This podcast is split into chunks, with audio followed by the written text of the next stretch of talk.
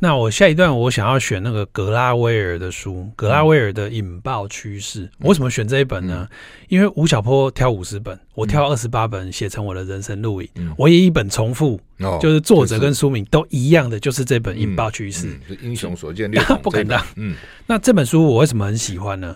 这本书啊，其实它是格拉威尔那时候出了以后，在美国书市排行榜就受到非常大的重视。它不是畅销，它还是长销书。哦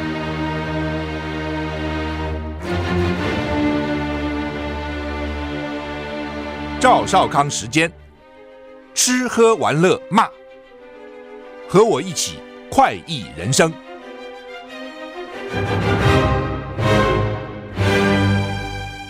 我是赵少康，欢迎你来到赵少康时间现场。我们现在访问的是杨思棒医师啊，谈他要帮我们介绍一本书了哈。那是呃吴晓波，他是应该是个大陆的这个作家啊。那这本书叫做《当商业开始改变世界》。好，杨医师你好。主持人好，呃，听众朋友大家好，我是人生录影作者杨思邦医师。当商业开始改变世界，我们说自古古时候时候商业不发达嘛，哈，以中国来讲哈，对，那时候可能是农业改变这个世界哈，是。那呃，士农工商，士农工商商最差，商人地位低。以前以前讲商人没有一句好话的，铜臭味，呃，什么老大叫叫做商人富了，无奸不商。哦，商人重利轻别离啊啊。呃，士农工商等等，反正是商都最烂的了哈。是，那觉得就是唯利是图嘛哈。那可是事实上，现在整个世界就是一个呃市场经济、商业、商业、商业世界了，可以这样讲。是，所以呢，他这本书当商业开始改变世界哈，呃，特别讲的，比如说从瓦特发明蒸汽机来一路下来了哈，整个工业革命啊等等哈，所以商业越来越吃越吃重现在全球化嘛。那这吴晓波很特别，他。他大概看了很多书了哈，他从中间挑了，比如也许他看了一千本书，挑了五十本啊，挑了五十本，那认为他是很简单的介绍，然后说这些书到底有多大的影响哈？是呃，我我记得你也曾经挑了很多书来 写了一本书嘛哈？我是挑二十八本，他挑五十本，他挑五十本哈。那他他的书大概主要是都是跟商业比较有关系的了哈，也有是也有跟中国有关系的哈。有那呃。这个远流，请你来介绍这本书哈。呃，你你因为我不可能，我们不可能介绍五十本嘛。我们一本就是说，你你觉得哪些比较在在五十本里面，你觉得又是重中之重，或对你影响比较大的？是，谢谢主持人。我想从那个吴晓波他本人先，你先讲这个人，这个什么个人？是什么样的人？吴晓波他其实他本身是对经济学有涉猎的大学生，在过去的时候，嗯，嗯那他在一个机会。跟一个资深的媒体人对谈的过程，就拿到一个记者的职业。嗯，那所以他就，就他原来学记学记学新闻啦，对，是。后来说，哎，怎么会对经济这么了解？因为他看了很多书嘛，啊，他特别看了有一本很主要的书。他，我说，我想在序里他也这样讲，是。所以读书就帮他找了第一个工作，第一个工作是。对。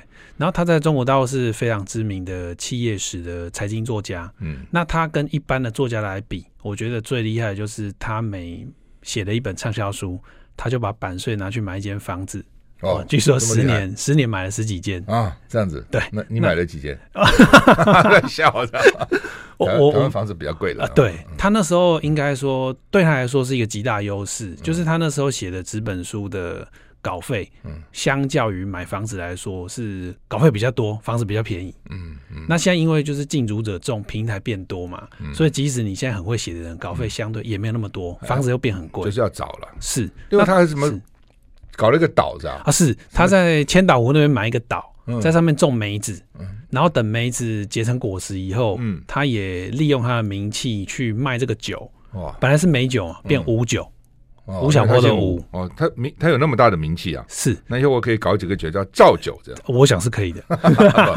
开玩笑了啊！是是，那虽然他去买一个岛，然后种梅子，种梅子过十几年做酒做酒，而且前后还卖过两波。那这两波的销售成绩都相当好，几万瓶几万瓶都卖。他的酒的话，一瓶是卖两百块人民币。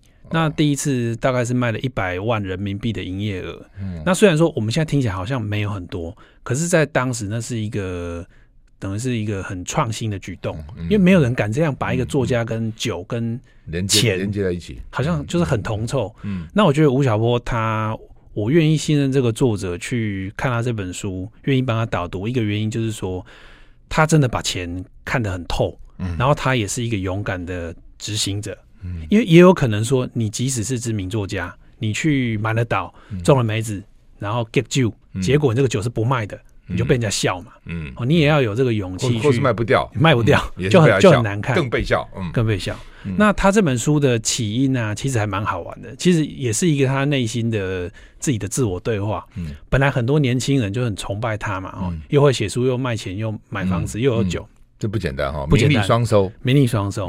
然后也没有太多的什么负面新闻，也没有听过。嗯，那年轻人就问他说：“哎，可不可以请你开个书单？”嗯。那一开始他是抗拒的，嗯，第一个他是感到茫然，他没有办法为每个人量身定做开书单，嗯，他认为这是很 personal 的事情，嗯，即使两个都很优秀、背景相似的人，可能各自不同的书才适合他们，嗯，所以他一开始是抗拒的，嗯，他认为说你叫我开书单啊，这个问题是你问我说如何过好你一生，嗯，那我怎么回答你？嗯，可是我觉得这个问题还是有意义的，尤其他是又是有分量的人，嗯，所以他自己内心说服自己之后，他就试着他说试着完成这个挑战。嗯，那他是从一千本书呢，呃，抓出五十本他认为的经典。那这个如果用这个年的脉络来说，大概是两百多年来，嗯，他自己说，亚当·斯密斯《国富论》一路一路往下走，嗯，是。那远流这本《当商业改变世界》最后面其实有把这个吴晓波的知识图谱奉送给大家，嗯，他不是用夹的，他是粘在书里面，嗯，所以我是把它撕下来。哦，有的人很害怕，就是觉得不能撕书，嗯，对，有些人很爱书，对，我是乱画一通了。哦、我觉得就哇，这书宝贵，不能折也，不能画线的呢。哎呦，如果你看过我以前 我的书，有时候画五六种线这样。是，我觉得书要活读了，所以我就把它撕下来。嗯、那这个书的话，就是有一个时间轴，他自己很客气的，他说这个叫粗线条。嗯，他可能里面没有用太多的美工啊，就是一个跟着时间走哦。他有一几个观点，就是说。在这个 timing，中国发生什么事的时候，美国发生什么事，英国发生什么事，那我们就知道说，哎，影响有时候别人变得比较快，好，中国变得比较慢，台湾没有声音，类似这样子，就是用自己一个坐标轴去看你自己那时候跟世界来比较的话，你是快还是慢，你是变还是不变？好，所以他他这个起头是还蛮吸引我的。它里面哈，当然我也不是说照单全收了，他有一句话我比较不同意，他说哦。企业，企业是什么？是那些给自己打针的病人。嗯，因为可能我自己有医师的身份，我不太看这句话觉得怪怪的。嗯，你你病人怎么可能给自己打针？嗯，你可能打错针了。嗯，那会要命的。但是这句话我还是正面解读。这句话怎么正面解读呢？就是说，你企业啊，你要怎么进步？嗯，我们台湾很多龙头企业啊，或者是说一些新创企业，其实都有在做企业内训。嗯。我认为这个就是说，呃，自己在诊断自己，嗯，当下有什么问题，嗯，或者说有什么惩恶没有摆脱掉，嗯，我们需要企业内训的老师，从外部的人来指点我们。嗯，那像我的朋友，其实有几位就是在企业内训里面是，譬如说做销售，嗯，做销售培训，可能是针对一些业务，或者是提升他们的团队动力，是，甚至是英语，嗯，哦，连台湾的龙头企业都有，就是需要训练，重要的，相当重要，是，所以我觉得这个。要稍微再厘清一下，还是不能给自己打针的哦。你病人还是要找诊断的医师。现在不但医生不能，呃，不但病人不能打针，好像护士都不能打针，都要医生才能打。是，这个不太合理，我觉得哈。这点啊，医生的打针的技术怎么会有护士好嘞？护士院每天那边打嘛，以前了哈。是，那医生有时候要打一打，但是他现在不准护士，护士也受过专业训练，打针有有什么问题？主持人，你切到一个非常重要的重点，嗯、这其实是台湾整个困境。嗯，不瞒您说啦，我自己当小儿科住院医师，我有当过两年呢。是，那因为毕竟抽血还是一个侵入性的治疗，是，所以像小朋友如果要抽动脉血的话，嗯、还是要由我们自己去抽。嗯，那你抽不到，护士还会笑你。嗯，对，他他他比较技术比较好嘛。他就是说，其实各医院都有各不同的文化了。嗯、啊，像一些那种，如果说在台中中国医大那种，如果你要去抽血，是检验师帮你抽了。嗯，检验师当然技术非常好。嗯，可是检验师有时候面对很小的小朋友啊，嗯、他也没有把握。嗯，家长就在旁边虎视眈眈。所以他们对他们会 call 儿科住院医师去抽。嗯、是，所以还是要一个分工啦。嗯，不过不对了，就但是因为医生术有专攻，医生就看病嘛。现在变成说。这这题外话了哈，是我看到很多诊所变成不准护士打嘛，医生又不想打，因为万一打坏了，他有责任嘛。是医生就说：“啊不，我都不打，通通不打针啊。”然后要不然就吃，要不然你就到大医院去，到大医院去这样。是这个变是其实是被法规绑住，然后法规觉得说这是侵入性治疗，医生不能弄。那我认为说这其实可以学美国，就是把护士分级，就说有的护士是可以让他考这个证照哦，就授权他可以做侵入性治疗，给他好一点的薪水。嗯，好，那么呃，当商业。开始改变世界，有五十本书，吴晓波挑的哈。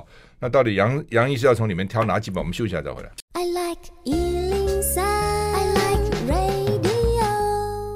我是赵浩康，欢迎回到赵浩康时间的现场。我们现在访问的是杨思棒医师啊，他要导读哦这本《当商业开始改世改变世界》了哈。来，你挑哪几本跟我们听众讲讲？啊，是。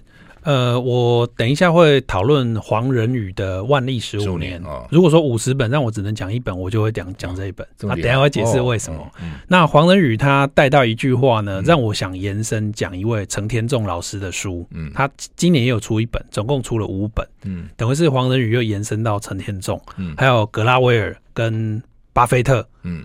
那如果时间还够的话，我再补充一下克里斯汀森跟柯林斯，嗯，大概这几位我认为是经典中的经典。嗯，其实这个我们台湾有一位推广阅读理解的老师哈，也是一位作家叫黄国珍。嗯，那黄国珍跟吴晓波呢有一个共同点，他们都非常推崇卡尔维诺。那卡尔维诺有一本书叫《为什么读经典》。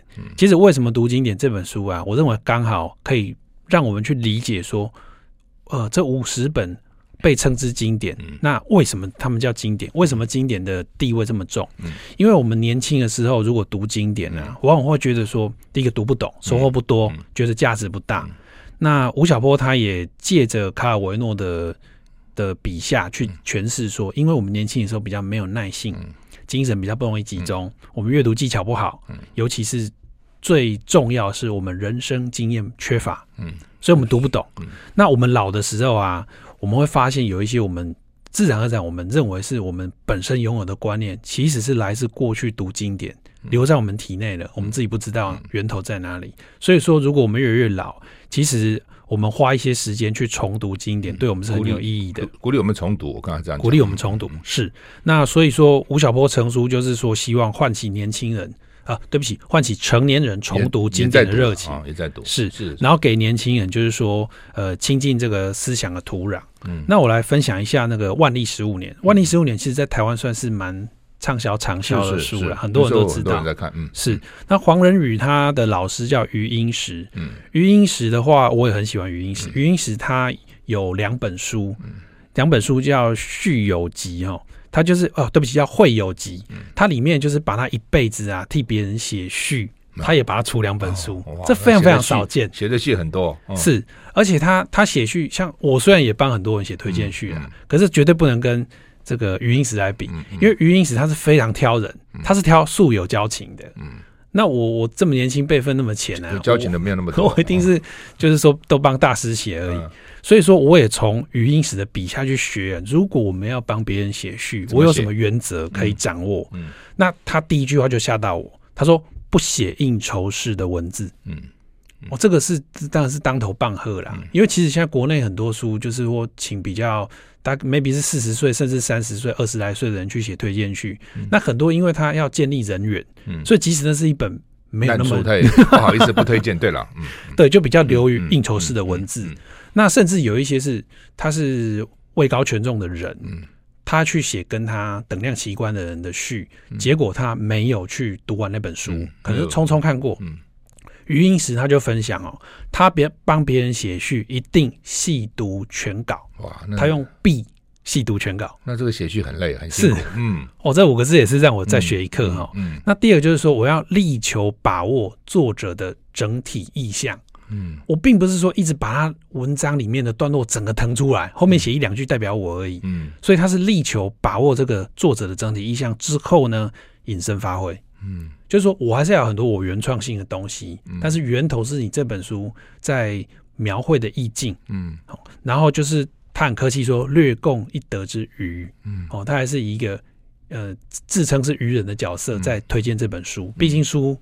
才是主角嘛。嗯，那其实呢，余英时跟黄仁宇的书还是有一点共通性。嗯，像余英时的《会友集里面呢，他其实也有把他帮黄仁宇的另外一本书的推荐序也放进去。嗯，那他也放了费正清另外一本书的推荐序，而呃，我们这本吴晓波的书也有提到费正清，费正清也是五十分之一。嗯嗯，那台湾比较广为人知的是一位阮明老师，阮明老师跟余英时应该是交情非常深厚，所以阮明老师好几本书都有被收录在余英时的书里面。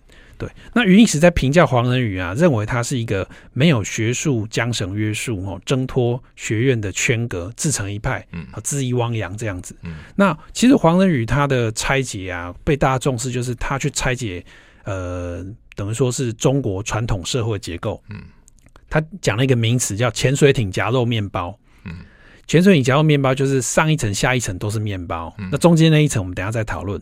上面那层长面包呢，他说那是中国的。文官集团大而无当，嗯，那下面那层面包是中国的农民，他是一个呃，并不存在有效组织的一群人，嗯，那中间有什么呢？就尊卑、男女、老幼，所以我们称谓很多啊，我们就是金伯结工什么的，就是叫个好你就干扣啊，嗯，可是外国人就叫名字，嗯，我是 Michael，你是 Ann，你不要跟我比辈分，嗯，你讲话言之成理，我就跟你当朋友，嗯，那在中国的这个社会结构里面呢，他。认为缺乏什么？他说缺乏经济、法治、人权。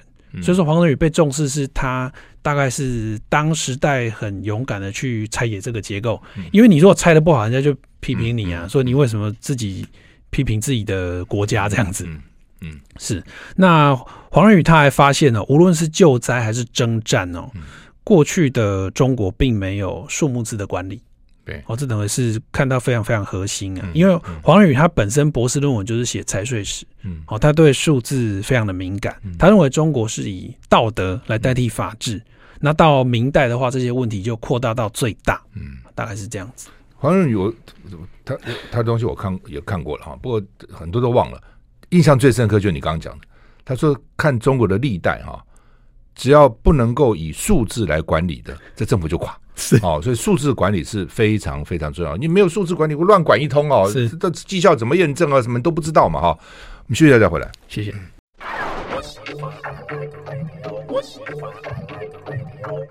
我是赵少康，欢迎你回到赵少康时间的现场。我们现在访问的是杨思棒医师，他在导读哈吴晓波写的这本《当商业开始改变世界》哈。好，那么万历十五年，接着嘞，是接着呢。其实我想分享哦，其实我在分享的态度啊，嗯、就跟那个吴晓波在诠释一本书很像，嗯、就是其实你不用去问别人什么书单呐、啊，嗯、你光追一本经典哦，嗯、那本经典延伸的关键字，嗯、他的老师、他的学生、他的好朋友写的书就很多，你就读不完了。嗯、所以说我光看到那个、嗯、呃黄德宇说的这个潜水艇夹肉面包，嗯、下层那个长面包，他提到农民，他认为农民是一。就是说，他并不存在有效组织。嗯，我马上就想到啊，我看过有一个人讲过很类似的话，就陶杰。嗯，陶杰他在香港的报纸写很多专栏。嗯，他曾经有一篇文章啊，叫做有一个关键字叫“小农 DNA”。嗯，虽然说这个字是。批评中国农民，嗯、可是这个词汇啊，在中国非常非常的夯。嗯，大家借他的话来反思这些问题。嗯、那什么叫小农 DNA 呢？他说：“你这个人如果存在小农 DNA 哈，你这类人就是有什么样的个性、人格特质呢？嗯、嫉妒、自私、小心眼，嗯、盯着眼前半亩烂地，嗯、以为就是全世界。嗯”哦，这是很深刻的提醒啊！嗯、我们一定要自省。我们如果没有去反省，说，哎、欸，我们是不是这样的人呢、啊？我们可能就是眼界很小，嗯、不在乎就是世界发生什么事情。嗯、我记得哈，我举个例子，这样提醒我。我记得我当兵的时候，服役官役的时候呢，因为我是主任侍从官，是，他就跟我抱怨，那个他因为有个有一个人要退伍了，一个军官呢、他鼓励他留下来继续给国家干的，有前途吗？在军队？那个他说。他居然回去守他的一亩三分地，守他一亩三分地，不要继续留在部队里面，有这么好的前途，小小农 DNA，我听着像小农 DNA，是你讲半亩的一亩三分地，好不好？是，谢谢主持人的 feedback 哦，这这真的是很很精准的讲到这样子的的状况哦。嗯、那吴晓波他呃。延伸就是请大家也去可以读呃陈寅恪啦、石景谦还是许卓云老师的书。石景谦在台湾非常有名啊，好像是时报出的《太平天国》啦、胡若望的《困惑之旅》、利玛窦的记忆宫殿等等。那个时候我小时候有买啦，有买大概就是翻过一次的，真的不敢说看懂了。可能他就是我成呃更老年以后要回顾的经典。那吴晓波他提到一句话哦，又触动我会再做另外的阅读延伸，就是他提到说中国是世界最早进行职业分工的国家。我们姑且不论是不是世界最早，千年以前就分了。他他说是西元前七百年前，他说三千年了。是他说那个时候是四农工商四民分业。嗯，那这就让我想到，因为我前几天参加一个陈天仲老师的新书读友会，在我们台中。嗯，那陈天仲老师呢，他是总共出了五本书，最新一本呢。呃，对，对不起，最近五本是有职场力、管理力、专业力、经营学，跟每个人都可以成功。嗯，好，那他我们提到分工啊，他就呃画一个表格去诠释说，我们去吃满汉全席，满汉全席跟你吃麦当劳有什么差别？嗯，满汉全席是一种作坊的概念，就是要一个职人，嗯，一样一样去做，要耗时，嗯。要耗很多的精力，然后甚至要很多库存。嗯、那麦当劳的话呢，它是一个流水线生产，它等于用它制造业的角度啊，来回过头来看这个餐饮业。嗯、那讲到分工的话，如果你讲说真的要吃满汉全席啊，我也跟着去查，大满汉有一百零八道菜，小满汉六十四道。嗯、那曾经在一九七七年哦，香港的国宾酒楼，嗯，是只要还原满汉全席，嗯、要花三个月筹备。要花一百六十个人去参与。嗯，那如果说流水线，那就是麦当劳嘛。哦，大家有分工啊，做汉堡的做汉堡，结账的结账，咖啡的咖啡，蛋卷冰淇淋蛋卷冰淇淋，那就是快速嘛。哦，连锁快餐就是这样的状况。那我还可以分享，就是说像回转寿司啊，其实也是一种分工。嗯，回转寿司是日本人哦，大阪人白石一明他发明的。嗯。他以前是做一般的寿司店，那他有什么灵感去做出回转寿司？他是看了朝日啤酒厂，他参观朝日啤酒厂之后，看那个输送带，给他做这个连锁寿回转寿司的这个点子哦。而且回转寿司啊，主持人你有印象吗？他是从左到右还是从右到左？就这样，呃，对你比的是啊，这样转吗？你第一你第一次比的是对的，这样子啊，是顺时针，因为他考量我们手去抓的那个 timing，他据说是这样过来这样抓刚刚好。哦，嘿，所以说他是一个，他们是讲说顺时钟啊。嗯嗯。那陈天仲老师是讲说由右到左。嗯。所以说，呃，就是说你如果被触动到一个关键字啊，你可以循线去找书。而且说陈天仲老师那个架构啊，我是讲的比较简略。那除了作坊跟流水线中间，还有批量生产跟装配线生产。如果批量就是指五星级餐厅，你有很多菜可以点。那如果是装配线的话，比较像是自助餐，它就是每一样都做很多出来，它是多量样比较少。那你如果说是去，我说我们去这个文华东方酒店，你去雅阁，你去星级米其林餐厅去点餐，它有很多样可以让你点，它是多样可是少量，大概有这个差别。我们用这个架构啊，如果你要去看手表，也可以去看。那种比较粗制滥造的，当然就是比较最后一线的。啊，如果是那种一颗，它是工匠做一整年，那就是作坊的概念。那中间可能就有 Swatch，Swatch 它可以各种不同的表带啊，跟中间那一颗可以排列组合，类似这样子。所以它会触动你再去读别的书，你有兴趣才会读得下去嘛。是。不这样看起来很累，要读多少？不光就举来讲，他这五十本，好像延伸不又变成一千本了这样。哦，这确实是这样。嗯，我觉得就是说，所以，而且现在年轻人不太看书，对不对？都在网络上截取那个比较片段的知识嘛，就网络上看就比较，因为网络讲究轻薄短小嘛，哈。对，将来我在想，将来会怎样？而且现在教科书改的很多经典也都没有了嘛，哈。是，所以好吧，所以现在出版业很辛苦，可能也在这里嘛，道理。最近的话，我观察到另外一个趋势啊，就是说买电子书的人变多。因为台湾有几个电子书的平台算是做的不错啦，嗯包括说 Kobo 啊、读墨，甚至博客来自己有电子书，甚至 Amazon 上也也有自己的 Kindle 嘛。嗯那我有的人就说他是不是要买很多阅读器？其实不用啦，你如果说买 iPad 的话，哈，这些 APP 都有。那这个电子阅读也是一个趋势。嗯，OK，好，再来的。哦，是，那再就是说。主持人讲说，现在年轻人是不是看书看比较少？这个问题确实我，我我呃，我切身，如果我想要说服谁哦，去他过去是不太看书，我想要说服他，他就会说，网络就有免费的，为什么我要花钱去看？嗯嗯、对，那我就在想，我都看不完了。是，我要怎么说服这样的人？我大概就要跟他解释说，哦，你如果要比较有系统的吸收某一个主题的学问的话，哦，那你应该是看同一个人针对某一个主题，然后就是说有编辑跟他本人已经筛选过、裁切过。你去这样去读一本书，用三个小时去读，效率会很高。嗯，你如果网络上啊看，我就问他说：“你网络上看了谁写的？”他说不知道。嗯，他他不在乎谁写的，还不在乎，甚至是截取来截取去哈，套来套去的。那我就跟他说：“其实你这样读啊，这个来源可能很有问题。你可能被人家去头去尾去脉络啊，你可能读到相反的意思。嗯，我大概会这样子去说服别人。嗯，好吧，就希望你的说服有效，这样。”是我们现在访问的是杨世棒医师啊，谈他这个导读吴晓波的《当商业开始改变世界》。我们休息一下再回来。I like 103, I like radio。我是赵浩康。欢迎你回到赵少康时间的现场。我们现在访问的是杨思棒医师导读吴晓波的《当商业开始改变世界》。好，请继续。是，谢谢主持人。那我下一段我想要选那个格拉威尔的书，格拉威尔的《引爆趋势》。我为什么选这一本呢？嗯、因为吴晓波挑五十本，我挑二十八本写成我的人生录影。嗯、我也一本重复。就是作者跟书名都一样的，就是这本《引爆趋势》，英雄所见略同，不可当。嗯，那这本书我为什么很喜欢呢？这本书啊，其实它是格拉维尔那时候出了以后，在美国书市排行榜就受到非常大的重视。它不是畅销，它还是长销书。它拆解了从各个不同的面向，譬如说从社会事件，或是从一些医疗的呃医疗相关的事件，它都用同一套原则去拆解。所以大家觉得说，哎、欸，那你这套公式是有用的啊？嗯、你这套如果说啊套在别的地方就用没办法解释，嗯、那你这个就是不是一个很好的一个 golden standard，、嗯、是 golden rules。那它这个厉害在哪里？就是说我们趋势啊，总有好趋势跟坏的趋势嘛。嗯、那你如果知道说这个趋势的公式的话，其实你可以复制一些公式，让一些好趋势会发生，嗯、好事会发生。那如果说你我们已经眼前就出现了。坏的趋势，那你既然了解公式，你可以从源头去拆解。我们把哪一个因素干掉，这个坏趋势就打断了。嗯，哦，这个非常非常厉害。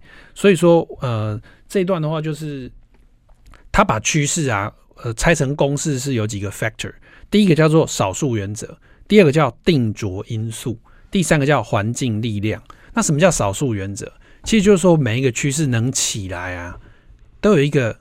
Key man 在里面，嗯，这个 Key man 非常非常重要。如果少了这个 Key man 呢、啊，关键人物。是这个这个运动这个趋势是出不来的。嗯、TED 曾经有一个影片很有名，他说如何发起群众运动，嗯，那他很妙、哦，他那个影片呢拍的非常非常不好，话术不清楚，嗯，可是引起很多的讨论跟共鸣。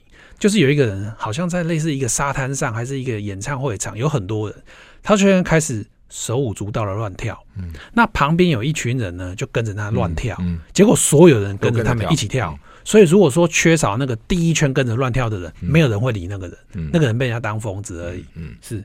那这个少数原则，这个 key man，所以第一个关键人物一定要能够吸引一一些人，对对对对，吸引一些人。所以我自己开玩笑说啊。我呃，不好意思，我自己讲到自己的书，嗯、我的书卖的还不错，两、嗯、个月卖了十刷，啊，不错啊。啊，据说很多大老板都有有吓到，嗯、出版界大老板有吓到。嗯、那其实是因为我我也有我的 key friends，嗯，有一些人，有一些人，那他们一开始啊，他们一买啊，嗯、他们事先跟我说他们要买一百本，嗯，后来我发现他们骗我，他们买一百五，嗯，更更挺我，嗯嗯。嗯那他们就是说，如果他们是更有技巧的，把这些书送给有可能在引起传播的人，嗯。那就会传播的更快。嗯、那如果说他随便乱送，他拿去庙里跟那个善书叠在一起，嗯、这效应就会递减。嗯、那他如果送，譬如说全台湾的本身就有在推广阅读的人，嗯、那他们本身就还还有自带流量，嗯、那他们会有更好的方法。嗯、譬如说啊，什么比赛我就送你这本书，嗯、这个递延的效应就会更好。嗯，是。那作者他有提到，呃，去拆解一个淋病大流行。嗯，他就用这个在什么地点哦，就是在附近的。在那个酒吧里面呢，怎么传染出来？它还原回去就是说，某几个人他本身就是很容易传染淋病给别人，那他经常去泡某几个酒吧，就这样把淋病整个传出来。嗯，然后呢，跟季节也有关，嗯，所以某些季节人比较会去酒吧消费，嗯，那某些季节因为好比说太冷就窝在家里就好，类似这样子，嗯，所以这个也牵涉所谓的环境力量是这样子。嗯，那如果说通通都到位，有这些 key man 会传播淋病，嗯，然后某些季节又人们会去酒吧，嗯，去 maybe 尝试一夜情、尝鲜等等，那这个淋病就很有可能大爆发。嗯，所以说这个对医学防治来说非常非常重要。嗯嗯，如果说呃我们了解怎么发生的，嗯。那我们要杜绝它发生就比较容易。譬如说你在酒吧可以宣导，嗯，譬如说啊，那也许有些国家它的文化一夜情就很普遍嘛，嗯。但你至少要戴套嘛，嗯，好，或者说用什么样的方法，旁边放个耶稣什么的，就是说尽量也不要一夜情啦，嗯，哦，就是说有感情这样子再发生比较好耶。稣跟夜情有关系，耶稣会抑制这你的是意意志。啊，意志就是说就跟马英九毒易经一样的意思啊，修身养性这样 抑制自己的冲动啊，是。是。那很有意思呃哦，是。放耶稣像，OK 啊，是，那呃，另外有一段我觉得、嗯。我觉得相当不错、哦，就是说纽约曾经是治安非常非常恐怖。一，塌糊涂，嗯，甚至我们如果说看一下那个当年的影集啊，嗯。都可以回溯去看那个环境。你光走一段路就怕被抢，对啊，嗯。甚至还我记得是刘墉的书第一个给我那样的，印象，是是是，他因为他儿子读那个时代文森高中，嗯。刘轩嘛，哦，他们老师会教他们说，你们被抢没有关系。嗯你们被抢以后要想如何安全脱身，嗯不要激怒抢匪对啊你不要。杀我就好了，是是这样，嗯，是你不要说不要跟他抢啊，是哦你不要把拿我的皮包，我跟你抢皮包，嗯，是找死嘛，嗯，我记得刘墉书啊，好像举例说，哈，曾经有人丧命是为什么？他说那个手表是他阿妈给他的，嗯，他坚持不脱下来。他说，呃，那个人跟抢匪说，你要什么我都给你，就是这个手表不行。嗯可是手表在抢匪眼里，他哪管你什么阿妈？嗯，他就是要你的财物。你越不过，表示越可贵，嗯，是。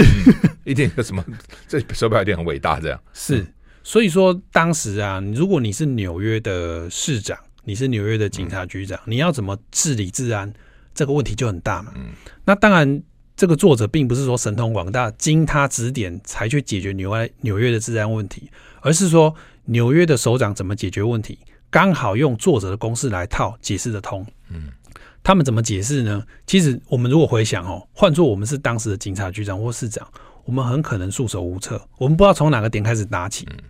那他们就从啊抓地铁逃票开始打起。那是破窗理论了，嗯是嗯，那他抓地铁逃票，一开始我也看得一愣一愣，半信半疑。嗯，为什么？我想说，你逃票你能抓到谁？逃票可能就是一些小奸小恶嘛，嗯贪心的大妈嘛，你能抓什么？No，他这里面呢、啊，每七个逃票的嫌犯哦，有一个人是通缉犯。嗯，那很简单啊，你抓七个逃票就可以抓到一个通缉犯，这个生意非常划算。那每二十个逃票的嫌犯里面呢、啊，有一个人带武器。哦所以说，你每抓二十个逃票，你就逮到一个武器，你就减少了纽约市的一个武器下来。那这非常非常划算。你明明是杜绝小恶，结果你把大恶都杜绝下来，结果社会秩序变好转。结果帮派之间流传一句话说：那歹徒千万不要带武器出门，而且哦，千万不要逃票。所以歹徒也变好了，他也不逃票了。否则啊，曾经这个在纽约这个买地铁票啊，是。你要过去这个实质的票闸是被帮派分子破坏，嗯，然后他站在门口要给你收钱，嗯，那你如果不给他钱呢，他不会揍你，嗯，你就要从旁边跳过去，那整个秩序大乱。有的人就给黑道钱，然后可以赶快过去，那有的人就要用跳过去的，是，对啊，那对对是对，所以说他的理论就是说，你如果透过这个公式，你去校正了小型的失序，你去校正了涂鸦啦、逃票啦，其实你刚好也是。等比例的去杜绝大型的犯罪的发生的可能。那时候，Giuliani 是纽约市长，他他纽约市长真的做的不错了，把纽约整个纽约市整个改变。你讲那个涂鸦，因为很多人到地铁上去涂鸦嘛，他的做法是你涂完了，我就立刻把你洗掉。啊，那涂鸦的那些少年说，我搞了一夜，好不容易完成这伟大的创作，第二天就没有了。就你涂啊，哦，你就没有成就感，不会引起讨论。对，是。好，我们休息一下再回来。